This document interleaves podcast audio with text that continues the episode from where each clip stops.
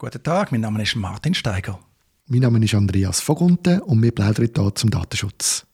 Martin, wir haben letztens miteinander geredet und du hast dich sichtlich geärgert. Du bist ein bisschen verrückt worden. Es nimmt mich Wunder, was ist da passiert? Ja, ich bin froh, dass wir heute eine therapeutische Folge aufnehmen von dem Podcast. Vielleicht hilft es ja. Was ist passiert? Ich habe Auskunftsbegehren gestellt. An zwei verschiedene Unternehmen da in der Schweiz aus zwei verschiedenen Gründen. Die einen haben mir ein Newsletter hartnäckig geschickt und ich habe es nicht geschafft, mich abzumelden. Und die anderen haben alle paar Monate die tolle Idee gehabt, mir ihre Gratis-Zeitschrift wieder zur Probe zu schicken, die ich aber nicht abonniert habe. Wir müssen heute auch keinen Namen nennen, weil es spielt eigentlich keine Rolle.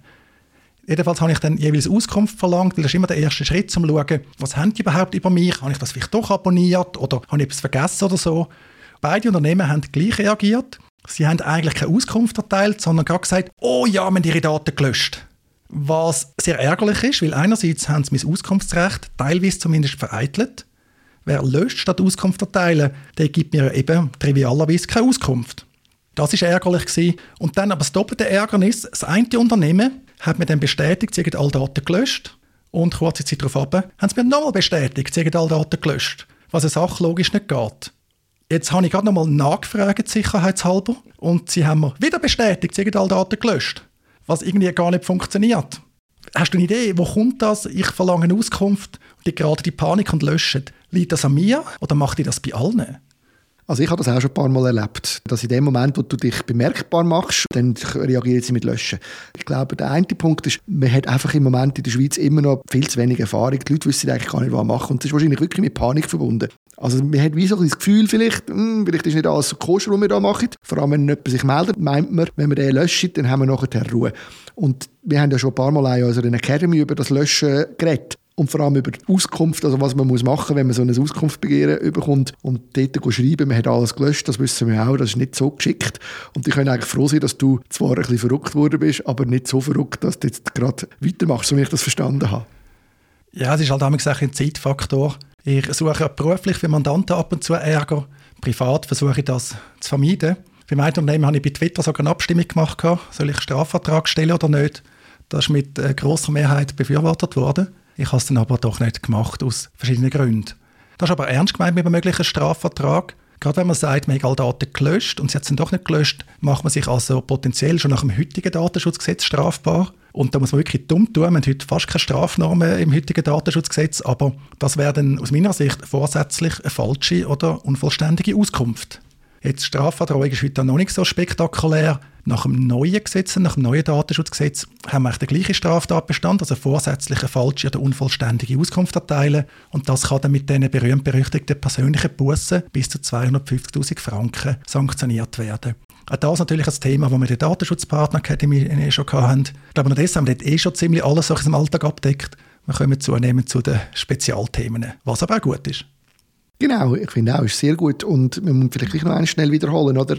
Ich denke, die Leute, die jetzt einfach so wollen, löschen wenn jemand etwas fragt, die haben vielleicht auch ein bisschen Angst vor Querulanten. Das ist auch etwas, was du immer wieder auch erwähnst in deinen Vorträgen, dass man muss sich gefasst machen dass es das auch gibt. Und dass die natürlich einem schon sehr viel Arbeit machen können. Und ich könnte mir vorstellen, dass eine Überlegung von diesen Leuten ist, dass sie sich sagen, ja, wenn man es einfach gerade alles löscht, dann gibt der nachher Ruhe.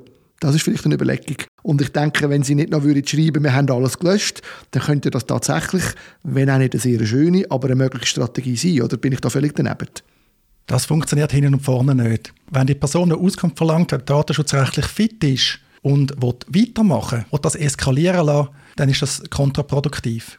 Gerade auch jetzt im Bereich der Datenschutzgrundverordnung, DSGVO, kann man da heute schon sehr viel unternehmen. Es ist also sehr vieles denkbar bis jetzt auch zu Schadenersatzforderungen das kann also äußerst unangenehm werden.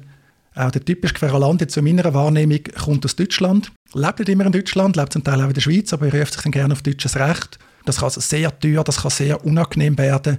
Ein kleiner Fehler in einer Auskunft kann völlig eskalieren. Ist nicht der Normalfall, aber darum, das ist auch die Empfehlung, die ich in unserem letzten Webinar zu dem Thema gegeben habe, Immer gut prüfen, die Auskunftsbegehren. Wer fragt, wieso, was gibt man für Auskunft, aber bitte nicht in die Falle hineinlaufen. Erstens, haben alle Daten gelöscht, wenn gar keine Löschung verlangt worden ist. Und das andere eben, wenn jemand Auskunft verlangt, kann man das Auskunftsrecht nicht vereiteln, wenn man Daten löscht.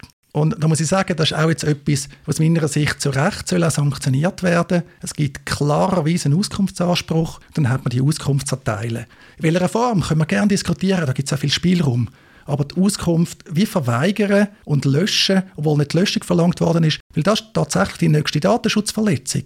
Man löscht Daten, die man selber nicht löschen ursprünglich, wo auch die betroffene Person die Löschung nicht verlangt hat. Ja, was soll das?